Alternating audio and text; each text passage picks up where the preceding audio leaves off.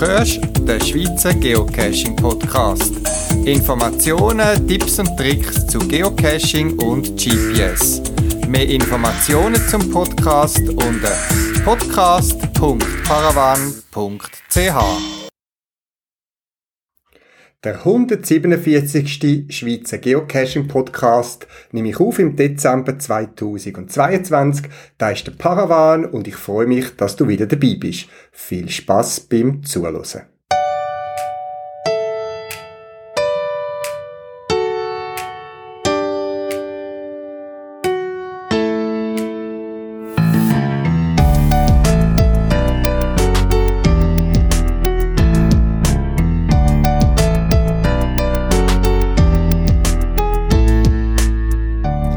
Bei uns im Geschäftszimmer am Jahresabschluss dran. Und auch da im Schweizer Geocaching Podcast nutze ich die Gelegenheit und mache ein bisschen Aufwisch- und Aufraumarbeiten. Und zwar von meinen Notizen, die ich immer mir mache rund um den Podcast. Kleine Infos, Stückchen, spezielle Cache oder sonst Themen, die mich beschäftigen und noch ich mal zum Thema könnt machen Und das mache ich jetzt. Es sind verschiedene kleine Infos, die sich bei mir gesammelt haben, die ich gerne mit dir möchte teilen. Eine von diesen Informationen betrifft einen neuen Geocache. Und zwar ist einer von diesen Geocache, wo die Motivation sind, warum ich Geocache tue. Und zwar bringt mich das Geocache, seit ich mit angefangen vor bald 20 Jahren oder über 20 Jahren, ein neuer Ort, ein spezieller Ort, wo ich nie auf die Idee gekommen wäre, dort hinzugehen, wenn ich nicht einen Geocache dort gefunden hätte.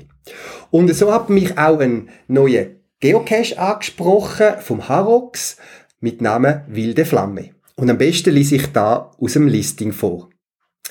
Wild züngelt eine kleine Flamme am Mühlibach aus dem Boden. Schon länger tritt an dieser Stelle Erdgas aus dem Boden.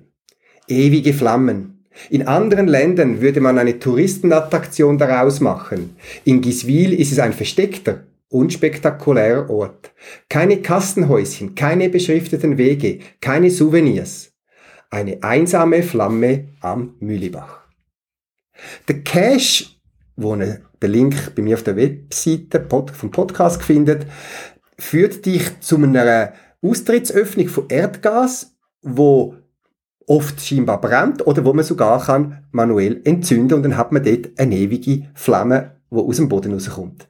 Das sind also Spezialitäten bei uns in der Nähe, Giswil, wo ich in anderthalb Stunden wahrscheinlich mit dem Zug ankäme und wo ich mir fest vorgenommen habe, zu besuchen. Und vielleicht ist es auch etwas für dich, jetzt auch in der Weihnachtsferien, also mal einen Ausflug machen. Die Gegend von Giswil ist sowieso schön, es hat auch andere Cache-Städte und besuche doch den Cache die wilde Flamme.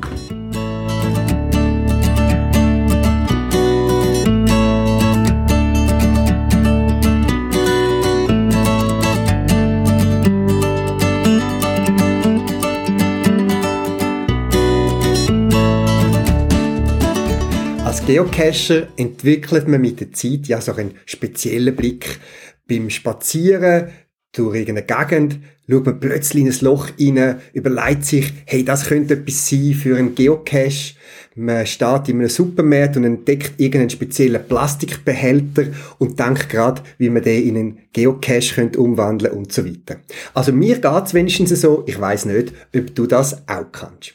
Und manchmal führt einem der Sinn auch ein bisschen irre und äh, hat dann selber über mich müssen schmunzeln und das möchte ich mit dir teilen. Und zwar bin ich vor äh, zwei Monaten ähm, beim Surfen im Internet plötzlich bei einem Bild hängen geblieben, ganz klein, so in der Randziele, wo für mich, aus, mich ausgesehen hat wie ein Pettling mit einer Elektronik drin. Und sofort ist mein Cache-Hirn darauf angesprungen und hat gesagt, hey, das ist wieder irgendeine so Nacht, Geocache oder irgendeine Elektronikstation von irgendeinem Geocache. Ich klicke drauf und tatsächlich äh, das Bild vergrößert sich in Originalgröße. Man sieht ein Petling, man sieht eine Elektronik drin und sie liegt auf einer Art Schachbrett. Hm. Jetzt lese ich den Titel. Schummeln ist für den Arsch. So kann man beim Schach betrügen. Dort geht es darum, dass scheinbar irgendwie im Rahmen von einem Schachturnier einen an einem anderen das Schummeln, das Beschissen vorgeworfen hat. Und dann ist aber das ein riesen Thema geworden, weil, ja, wie ist das möglich? Weil bei äh, so Schachteln nie, so steht es in dem Artikel, wird man wie eine Art gefilzt, dass man nichts am Körper trägt, kein Handy dabei hat und so weiter. Und scheinbar haben dann ein paar eine Idee gehabt und haben sich darauf abgestützt, dass man nur am Körper untersucht wird und haben darum eine Elektronik äh, äh, entwickelt, wo man ferngesteuert über äh, Funk kann vibrieren lassen. Und Jetzt muss man nicht lange weiterdenken, wo das Ding man könnte platzieren, dass es nicht am Körper ist, sondern im Körper. Und als Testobjekt oder Testverpackung haben sie eben einen PET Rolling genommen. Und zeigen dann auch in einem Video, wo es dann den Petroling mit deren Elektronik, wo vibriert, in ein Stück Fleisch hineingeschoben haben, dass das tatsächlich funktioniert und dass der Funk nicht absorbiert wird.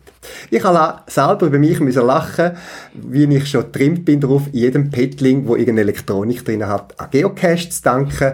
Aber in dem Fall ist es etwas ganz anderes gewesen. Schummelnd für den Arsch, so kann man beim Schach betrügen. Auch der Link zu dem Artikel habe ich dir auf meiner Web Podcast-Webseite verlinkt.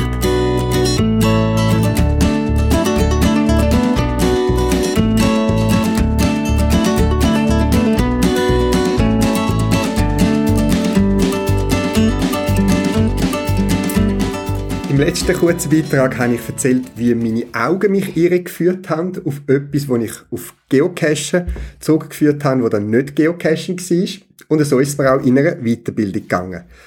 In einer Weiterbildung im IT-Bereich, die ich momentan besuche, äh, haben wir über Blockchains und Kryptowährungen äh, diskutiert und Infos bekommen und so. Und dann habe ich mich auch diesbezüglich ein bisschen äh, schlau gemacht, mir ein paar Sachen müssen anschauen und bin doch tatsächlich auf einer äh, Kryptowährungsbörse äh, darauf gestoßen auf Geocoins. Und zuerst habe ich zweimal müssen schauen, ob ich mich jetzt da verlassen habe. Manchmal sieht man ein paar Buchstaben und liest das Falsche, weil man so die Buchstaben einem ins Auge springen. Aber die Kryptowährung heißt wirklich Geocoin.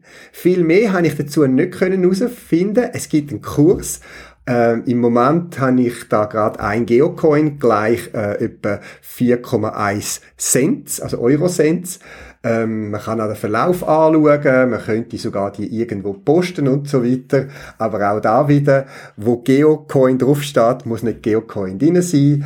Ähm, es ist also eine Kryptowährung, die es auch gibt.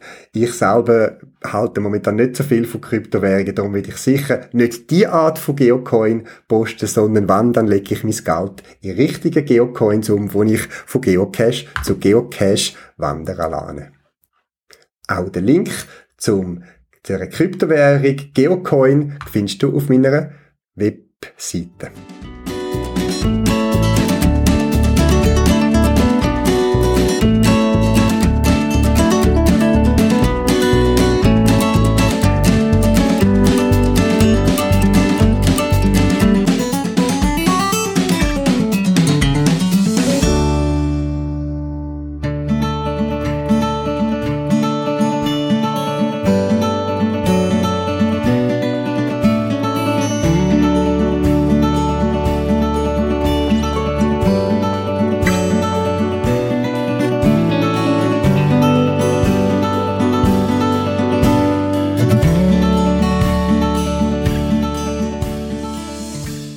In einem Radiobeitrag vom SWR, vom Südwestrundfunk von Deutschland, habe ich eine Sendung gehört zum Thema Schaden Navis dem Orientierungsvermögen.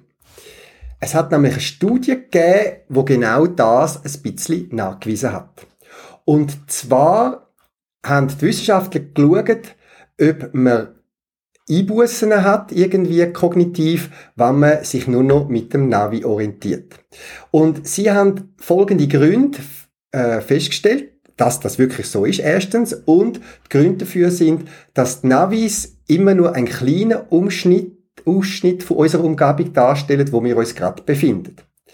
Es tut die Darstellung ja sehr oft abstrahieren, je nachdem, wie man reinzoomt oder rauszoomt, werden ja nur wesentliche Sachen äh, angezeigt und oft sind das auch Punkte, wo man sich ohne Navi gar nicht daran orientieren Also zum Beispiel in einem äh, in der Natur, wenn man ohne Navi unterwegs ist, orientiert man sich an Bergen, an höheren Türmen, an markanten Gebäuden und die werden durch Darstellung vom Navi meistens nicht genutzt zur Orientierung, sondern es sind andere Punkte, die dargestellt werden.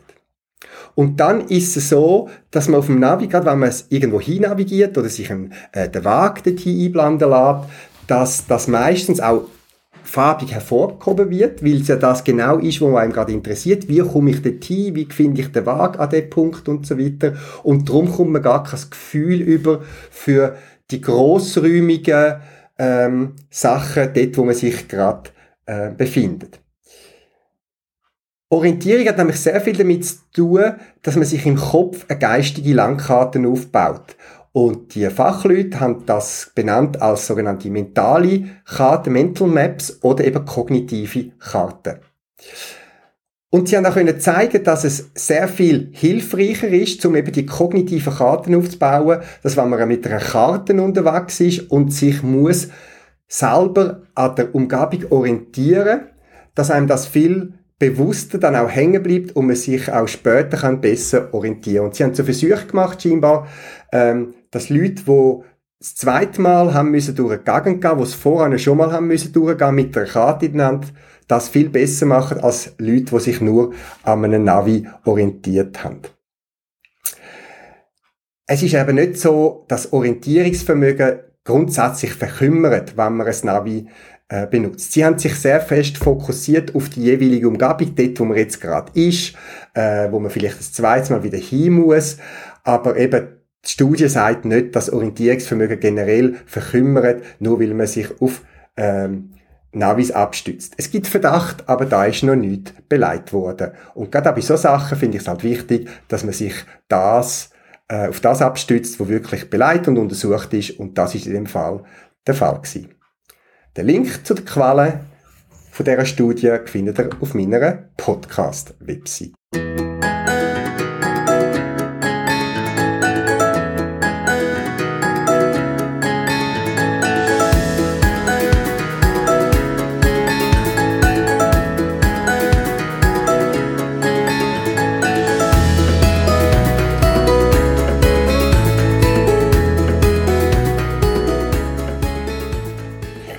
Danke für die vielen Rückmeldungen, die ich bekommen nach meinem letzten Podcast. Im Interview am Wienetaler Geocaching Stammtisch habe ich erwähnt, dass ich nicht so viel Feedback bekomme und mich das auch ein bisschen verunsichert, ob überhaupt jemand meine Podcasts lost. Und ja, danke vielmals für all, was sich gemeldet haben. Äh, das freut mich natürlich, dass ich äh, Bekannte und bisher mir unbekannte Hörer sich bei mir gemeldet haben. Vielen Dank und ich freue mich auch in Zukunft um die Rückmeldungen. Auch habe ich im letzten Podcast noch so ein bisschen über Petroling erzählt, wo man zu viel mehr kann brauchen als nur für Geocaches. Und ich habe auch ein paar Sachen erwähnt, wo man daraus kann, zum Beispiel basteln für Weihnachtsgeschenke oder Weitenschanken, zum es brauchen als äh, zum Beispiel Salatsauce abzufüllen zum unterwegs dass man sicher die nicht ausläuft im Rucksack und so weiter. Und ich habe äh, auch eine Rückmeldung bekommen, dass andere Geocacher Petting auch regelmäßig zum Beispiel zum Mitnehmen von Kaffeepulver brauchen, Zucker oder brannte Substanzen. Also ich denke, bei manchen Geocacher scheint es unterwegs auch einen Kaffee mit Schnaps geben. Schön kann man Geocaching-Artikel wie der Petroling auch für das finden. Weitere Artikel findest du ja in meinem Webshop paravan.ch, äh, wo seit vielen, vielen Jahren Geocaching-Artikel rund ums Geocachen vertreibt.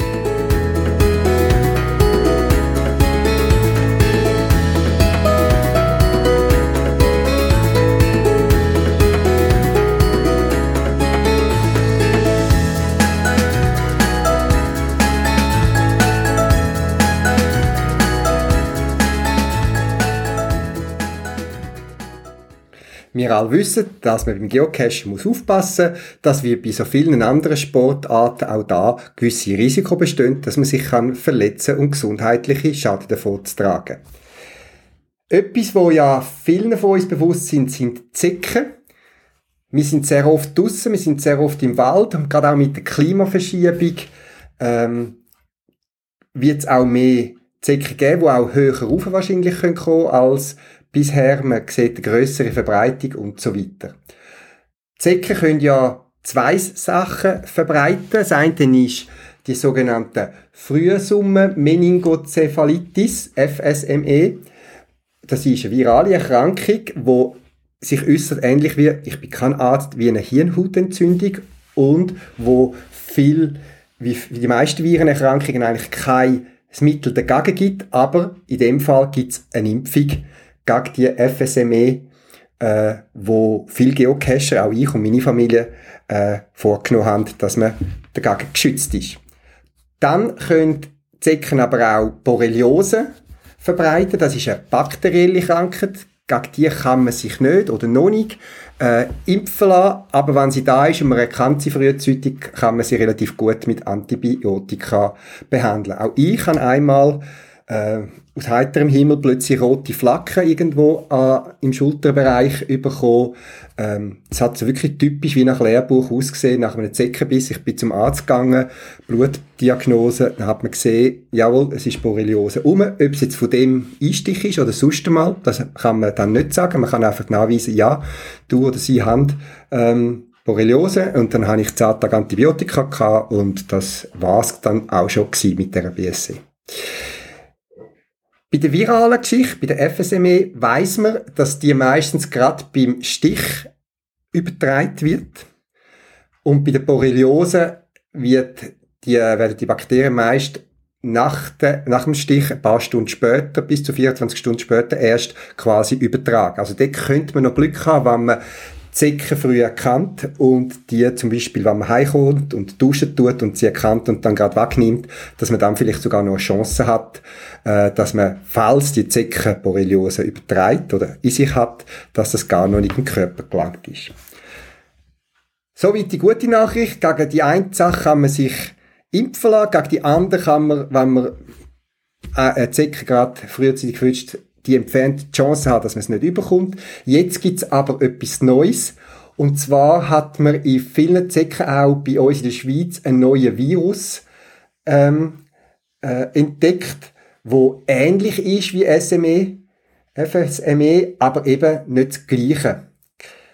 Man hat herausgefunden, dass bereits bei den Proben, die man genommen hat, man fängt regelmäßig Zecken und untersucht die verschiedenen Regionen und schaut, ob die befallen haben mit Borreliose oder FSME, äh, dass in der Zwischenzeit fast die Mehrheit der Zecken eigentlich eher die Neuzeckenerkrankung, äh, die Neuviren-Variante haben als FSME.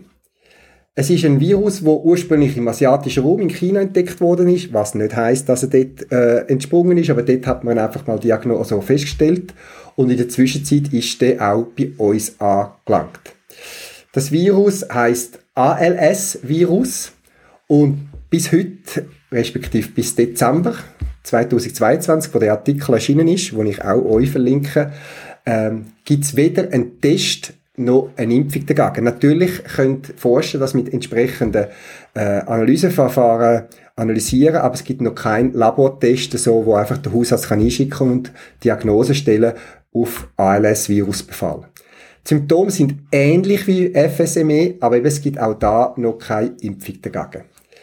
Das ist eine die, die Schlachtnachricht, die zum, zu der guten Nachricht vom Anfang kommt. Es gibt also Krankheiten, wo wir Geocacher im höheren Maß gefährdet sind, weil wir in der Natur sind und wo man momentan weder einen Impfschutz hat dagegen, noch eine Diagnosemöglichkeit. Im nächsten Jahr soll es da eine intensive Forschungskampagne geben, dass man da mehr herausfindet und bis dann gilt es einfach für uns die genau gleichen Empfehlungen wie bis anhin. Passet auf, legt lange Kleider an, wenn ihr in den Wald geht, schaut, dass da keine Zecken reinkommen können. Äh, es gibt auch Antizeckenmittel, wo man sich kann prophylaktisch äh, damit einstreichen. Und vor allem, wenn ihr heimkommt, untersucht euch und gerade auch Kinder oder Leute, die mit euch unterwegs sind, äh, auf Zecken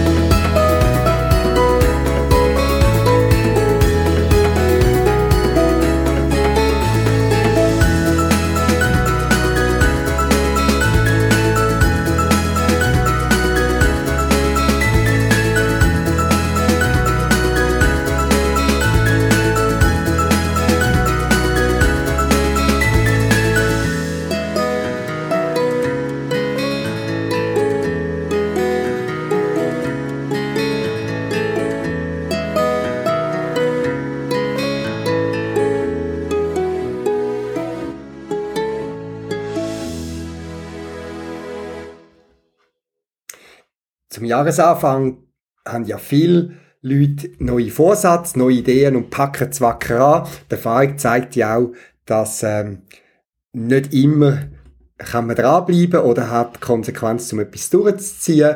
Aber das liegt halt an so vielen Sachen. Meine Meinung ist, wenn man sich etwas vornimmt, dann soll man nicht warten, bis irgendwie das neue Jahr anfängt oder so. Man kann das. Aber wenn ich etwas Neues anfange, ist jetzt der richtige Moment dafür.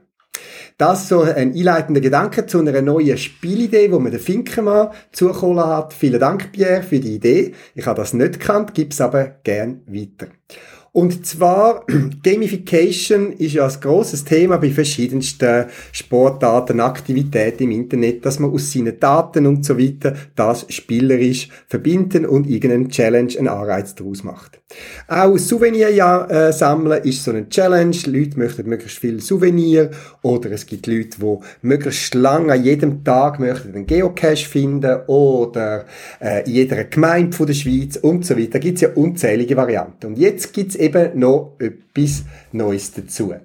Und zwar findet man das unter statshunters.com und um was geht's dort? Es ist auch so eine Art ein Challenge und zwar stellt euch vor, äh, Karte wird in Quadratli geteilt. Das ist sie ja schon durch Koordinatensystem, wo wir haben, wo auch von der Karte her kennen.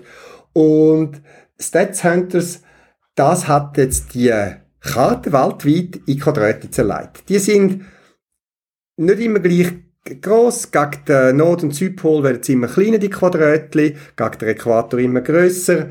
Bei uns plus minus sind es etwa zwei auf zwei Kilometer, also etwa vier Quadratkilometer grosse Quadratli. Die Idee ist jetzt, dass man seine Trackdaten, wo man durchgefahren oder durchgelaufen ist, quasi auf äh, Strava aufladen. Das ist eine, eine Plattform, wo man dazu auch muss brauchen und dann mit Stats Hunters verbindet.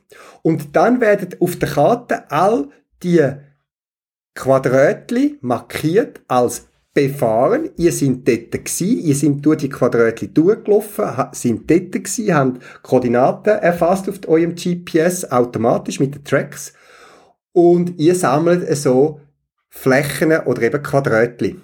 Und es geht nicht darum, möglichst viel Quadratli zu haben, sondern möglichst grosse Quadrate können zu bilden. Grosse Quadrate in der im Sinn von, ich habe kleine Quadratli und ich fahre die und wenn ich zum Beispiel genau von Ost nach West fahre, dann haben die vielleicht 10 Quadratli durchfahren, aber die sind alle auf einer Linie. Das größte Quadratli dort ist eben eins Quadratli von den kleinsten Einheiten, etwa 2 auf 2 Kilometer. Das Ziel ist aber, möglichst grosse Quadrate zu bilden. Zum Beispiel, stellt euch vor, ihr geht in die Stadt Zürich und geht durch alle Straßen, durch all von diesen Quadratli durch. Dann haben ihr vielleicht am, nach einem Tag vielleicht äh, die äh, 10 Quadratli in der Breite und 10 Quadratli in der Höhe, also Ost-West und Süd-Nord quasi durchfahren und das gibt dann ein großes Quadrat, wo 100 Quadrat aus 100 kleinen Quadratli besteht.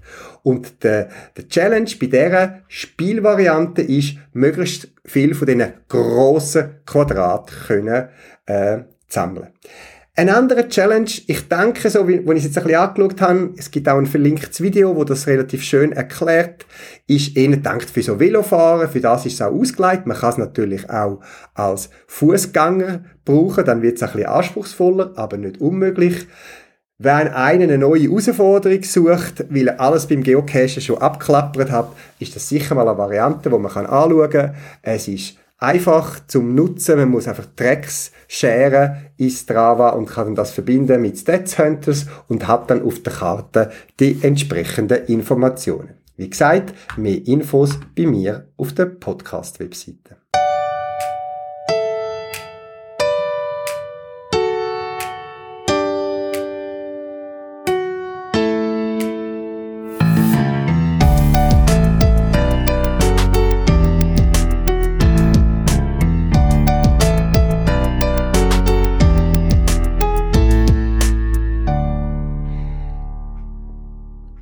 Ja, und dann erzähle ich dir von irgendeinem ungelösten Rätsel, das für mich bis heute unklar ist. Und zwar hat es mit einem von meinen Caches zu tun. Es ist ein Nachtcache am Stadtrand von Zürich, die beste Armee der Welt heißt er. äh, führt über mehrere Stationen und dauert, je nachdem, ich sage jetzt mal zwei bis drei Stunden, je nachdem, äh, wie gut man ist beim Lösen der Rätsel und der Herausforderungen, die einem dort erwartet. Bei einer Station bin ich eigentlich ganz stolz gewesen, weil ich dort extra ein Gerät zusammengebaut habe, programmiert und verlötet und so weiter. Und da kann ich jetzt sagen, es ist eine Art ein, ein Funkgerät, das aussieht wie ein Funkgerät und wenn man auf den Knopf drückt hat, hat quasi ein gespeicherter Funkspruch hat anfangen zu laufen, so wie ein Gespräch, wie, so, wie wenn man den Funk würde mitlosen und mit dem hat man dann zur nächsten Stage gefunden. Natürlich ist das Teil äh, wetterfest äh, ausgelegt worden, mit der also respektive Box dahinter. Ich habe es gut versteckt, sodass es nicht zufällig kann gefunden werden äh, Es ist auch so gesichert dass nicht einfach das Tier das hat können wegschleppen äh, Und trotzdem ist nach längerer Zeit, nachdem der Cache eigentlich gut gelaufen ist, hat mir ein Team gemeldet, die Station gefändet sie nicht. Ich habe dann ziemlich in der Nacht, wo die mich kontaktiert haben, per äh, geocaching.com Message, habe ich denen weitergeholfen natürlich, dass sie den Cache haben können beenden und bin dann relativ schnell drauf aber weil er ist relativ mir in der Nähe und mir ist es wichtig, dass meine Geocaches in Ordnung sind, bin ich gerade schauen und bin bei Tageslicht. Der Ort, das ist eine Art äh, äh, äh eine Bunkerstellung, eine Kanone äh, Stellung aus dem Zweiten Weltkrieg, bin ich ein bisschen genauer anschauen und tatsächlich, die Station ist verschwunden. Ich habe sie versteckt in so einem Seitenloch, etwa auf Bauchhöhe, dort, hinter einem grossen Stein und so weiter. Und tatsächlich, die Station ist nicht mehr dort gewesen. Vielleicht hat sie jemand noch anders versteckt. Ich kann das selber, man ist voller Euphorie, man nimmt die Station raus und beim Zurücklegen, wo habe ich sie jetzt genommen? Aus dem linken oder aus dem rechten Loch? Natürlich habe ich auch alle Löcher links und rechts davon noch abgesucht. Nicht, dass jemand aus Versehen oder in der Dunkelheit oder so das in die falsche Loch hineingesteckt hat. Tatsächlich, niemand ist die Box um. Ich habe noch umgeschaut, ob es irgendwie weggezerrt wurde, ist von einem Viech, ob ich noch Spuren gesehen, ob ich einen Deckel noch finde, nichts. Die ganze Box samt Inhalt, super beschriftet gewesen, alles, ist verschwunden. Hm. Ich hatte den Cache müssen länger stilllegen, weil das habe ich, äh, hat ein bisschen Zeit gebraucht zum Basteln. Ich habe auch spezielle Teile gebraucht und habe mir überlegt, will ich das nochmal machen, habe dann aber Angst gehabt, dass, ja, vielleicht ist einfach die Location verbrannt worden, wie man so schön sagt. Das heißt, irgendjemand hat sie rausgefunden, dass dort etwas ist. Ich weiß nicht, äh, Pfadigruppen oder äh, sonst Kinder, die dort gehen spielen, keine Ahnung. Und habe mich dann entschieden, dass ich die Station komplett ersetzt aus etwas anderes. Das hat dann ein bisschen Zeit gebraucht, aber seither läuft die Station, alles gut. Sie ist ein bisschen anders gelöst als so eine Elektronik im Wald. Und der Cache ist soweit wieder in Ordnung und macht, wie ich es aus der Lok kann, äh, äh, rauslassen, auch entsprechend Freude, wie es eben auch leider nicht mehr so viel Nachtcache gibt. Soweit, so gut. Und jetzt hat letztens hat sich ein Team bei mir gemeldet, auch unterwegs auf dem Nachtcache und hat gesagt, sie wissen nicht, wie es weitergeht. Und sie sagen bei der Station N, eben, der Station, wo das Gerät war, wo jetzt ersetzt worden ist. Und ich habe dann ein paar Fragen gestellt und habe dann festgestellt, hey, die sind irgendwie an einem falschen Ort, ein paar Meter neben oder irgendwo so. Und plötzlich sagen sie, sie wissen nicht, was mit dem Funkgerät machen. Und dann ist mir plötzlich sagen, was für ein Funkgerät? Das gibt's ja schon lange nicht mehr. Wir haben dann noch zwei, drei Nachrichten hin und her geschickt. Tatsächlich, sie haben das Funkgerät gefunden, wo ich modifiziert dort mal deponiert habe. Ja, ich habe dann weitergeholfen und sie haben dann den, den Nachtcache können lösen und ich bin dann aber gerade am anderen Tag, weil, wenn ich mit dem Velogang arbeite, liegt der Nachtcache so ein bisschen mehr oder weniger in der Nähe. Ich bin dann Abstacher machen in den Wald rein. Äh, zum Glück keine Arbeitskleider an, sondern meine Velo Velokleider, weil ich bin entsprechend schlammig geworden an dem regnerischen Morgen und habe die Box doch tatsächlich am Original Ort wiedergefunden. Für mich ein totales Rätsel, wie die Box, wo jetzt lang verschwunden war, wieder dort angekommen ist. Ich habe keine Erklärung, aber das ist eine den Geschichten, die das Geocache schreibt. Sachen lösen sich in Luft aus und kommen absolut im Originalzustand wieder zurück. Leider ist es so lange her, die Batterie, die dort integriert war, eine spezielle Batterie, ist dann wirklich leer nach so ein paar Jahren. Und äh, ich habe jetzt das Gerät zu mir heimgenommen natürlich, ähm, bis am Trocknen schauen mal, ob ich etwas noch machen damit Aber nach wie vor bin ich verblüfft von einer Station, wo wirklich verschwunden war und irgendwann jetzt wieder auftaucht. Das Learning daraus raus. Ich kann es nur weitergeben, meine Verblüffung, meine Erstaunung.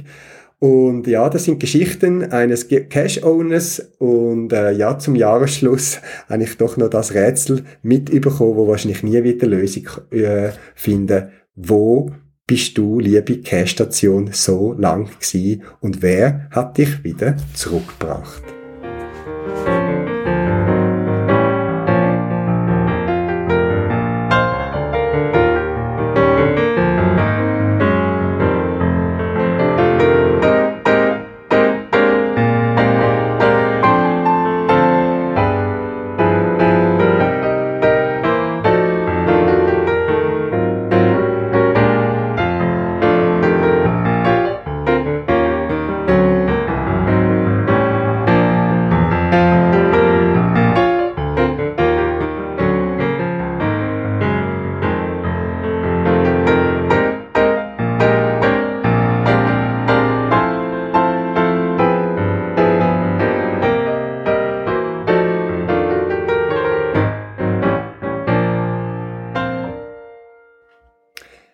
Leider habe ich keine Quellenangabe gefunden, aber in einem Text habe ich gelesen, dass 2015 in der Schweiz nur 18 Prozent der Bevölkerung äh, an die Geburt von Jesus Christus gedankt haben, wo sie nach dem Sinn von Weihnachten gefragt worden sind. Hm, das erstaunt ja nicht weiter. Es gibt aber bei vielen Geocacher Sättig sind es eben auch gleich viel, 20 Prozent, keine Ahnung, wo auch nicht wissen, wie man sich benimmt beim Geocachen, dass man Cache in, Trash out machen dass man Cache wieder am gleichen Ort versteckt, sorgsam damit umgeht. Weihnachten und Geocachen. Eigentlich trenne ich gerne so Sachen total miteinander. Ich finde es toll, dass Geocachen nichts mit Politik, Religion, äh, Geschäfts und so weiter zu tun hat, dass das eigentlich gelungen ist, ziemlich neutral zu behalten. Und trotzdem, in der Adventszeit ist mir zwei, dreimal irgendwie das Geocaching in Sinn gekommen. Nämlich genau eben, wo ich den äh, Satz in einem, Tag, äh, in einem Artikel gesehen habe, eben, dass nur noch wenig Leute die Bedeutung von Weihnachten kennen. Dass ein Jesus auf die Welt gekommen ist, wo für einen grossen Teil der Bevölkerung nach wie vor eine grosse Bedeutung hat. Ja, und so ist beim Geocachen eben auch, dass es vielleicht Sättig gibt, wo das Geocachen selber auch sehr wichtig ist und was dann eben ein paar gibt, wo das Spiel auch mitspielen, aber irgendwie auch den Sinn und Bedeutung nicht mehr kennen. Ja, und wenn ich die Adventskalender bei uns gesehen rumstehen, wo man äh, Türchen öffnet, habe ich auch gedacht, ja, Geocachen ist so ein bisschen auch etwas wie das ganze Jahr äh, Weihnachten, ein Multi. Man geht von Stage zu Stage, mit einer grossen Vorfreude. Die Spannung nimmt zu, was erwartet uns am Final.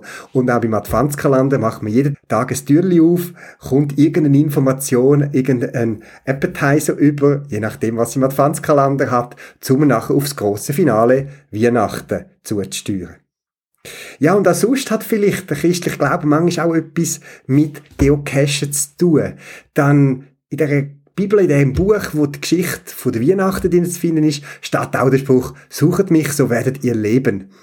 Ja, ist ein bisschen hart gesagt, dass Geocachen um Leben oder Tod entscheidet, aber es geht doch auch darum, dass man durch Suchen eigentlich am Schluss schon etwas findet, aber das Suchen allein ist doch auch ein Teil, ein wichtiger Teil vom Geocachen. Und mich befriedigt das Geocachen gerade auch dann, wenn ich unterwegs viel erlebe und nicht nur, wenn ich mich im Final Box eintrage. Die Sachen, die Meinungen, gerade auch zum Geocachen, sind unterschiedlich, dürfen auch unterschiedlich sein. Und so ist es in der Adventszeit, in der Weihnachtszeit. Für die einen Menschen bedeutet es ein bisschen mehr. Gerade auch für mich ist die Weihnachtszeit eine schöne, eine wichtige Zeit, die ein Teil von meinem Glauben ist. Auch wenn ich die Ostern wichtiger finde.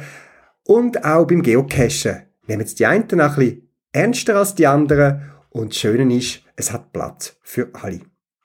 Und so wünsche ich dir einerseits noch eine schöne Adventszeit. Freu dich an den, am Multi vom Adventskalender, wo dich aufs große Finale zufügt. Zum Glück gibt's beim Weihnachten kein DNF, aber beim Geocachen wünsche ich dir auch möglichst kein DNF. Weiterhin spannende Adventszeiten, Erwartungszeiten, was kommen wird beim Geocachen und für uns alle einen guten Start in ein neues Jahr 2023. Danke, bist auch du das Jahr einer von meinen Hörer gewesen. Mit deinen Rückmeldungen. Für dich mache ich so einen Podcast und ich hoffe, dass ich dir weiterhin kann Spaß machen beim Zuhören mit Themen rund ums Geocaching bei uns in der Schweiz und überall.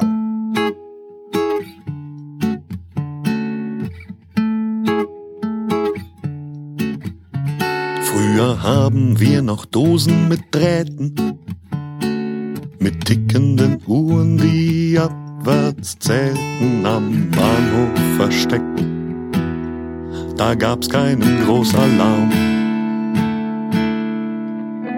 Früher haben wir noch Koordinaten. Hinz, Kunst, alle möglichen Daten schlicht in den Schnee gepinkelt. Das hielt dann einen ganzen Winter lang.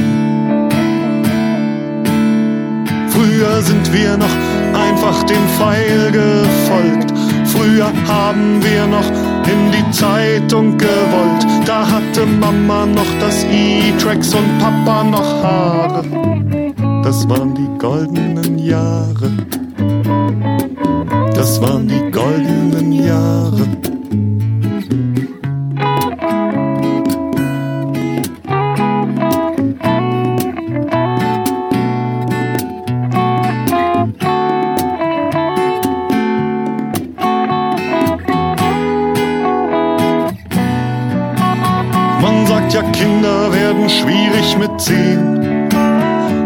Mancher Köter schläft mit zehn schon unterm Flieder. Wenn uns langweilig ist, Sternchen, dann lass uns gehen. Vielleicht kommen wir ja früher noch mal wieder.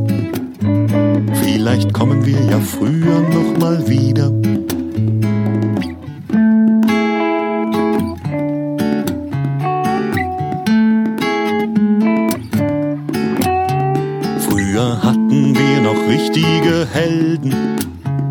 mal wieder.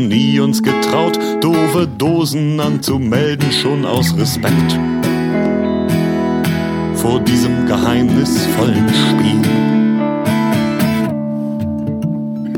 Früher war Rechtschreibung noch keine Sache von Gefühl und Meinung. Da gab es Regeln und einen Duden in jedem Cashmobil. Früher haben wir noch an jedem Lock gefeilt. Früher haben wir noch mit dem Kompass gepeilt. Wir waren alle uns einig, keinen Grund gab's zu streiten. Das waren die goldenen Zeiten. Das waren die goldenen Zeiten. Das waren die goldenen Zeiten.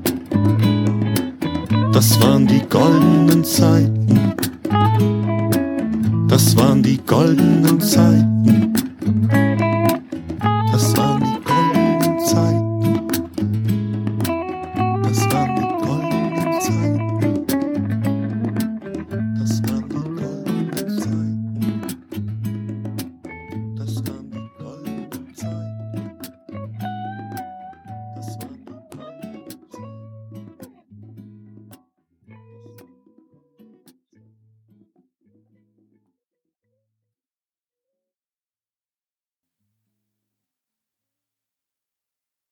Das wär's für das Mal. Zusätzliche Informationen findest du im Internet unter podcast.paravan.ch. Du kannst mir auch eine E-Mail schreiben für Anregungen oder Rückmeldungen auf podcast.paravan.ch und auf jeden Fall viel Spaß beim Geocachen und bis bald im Wald.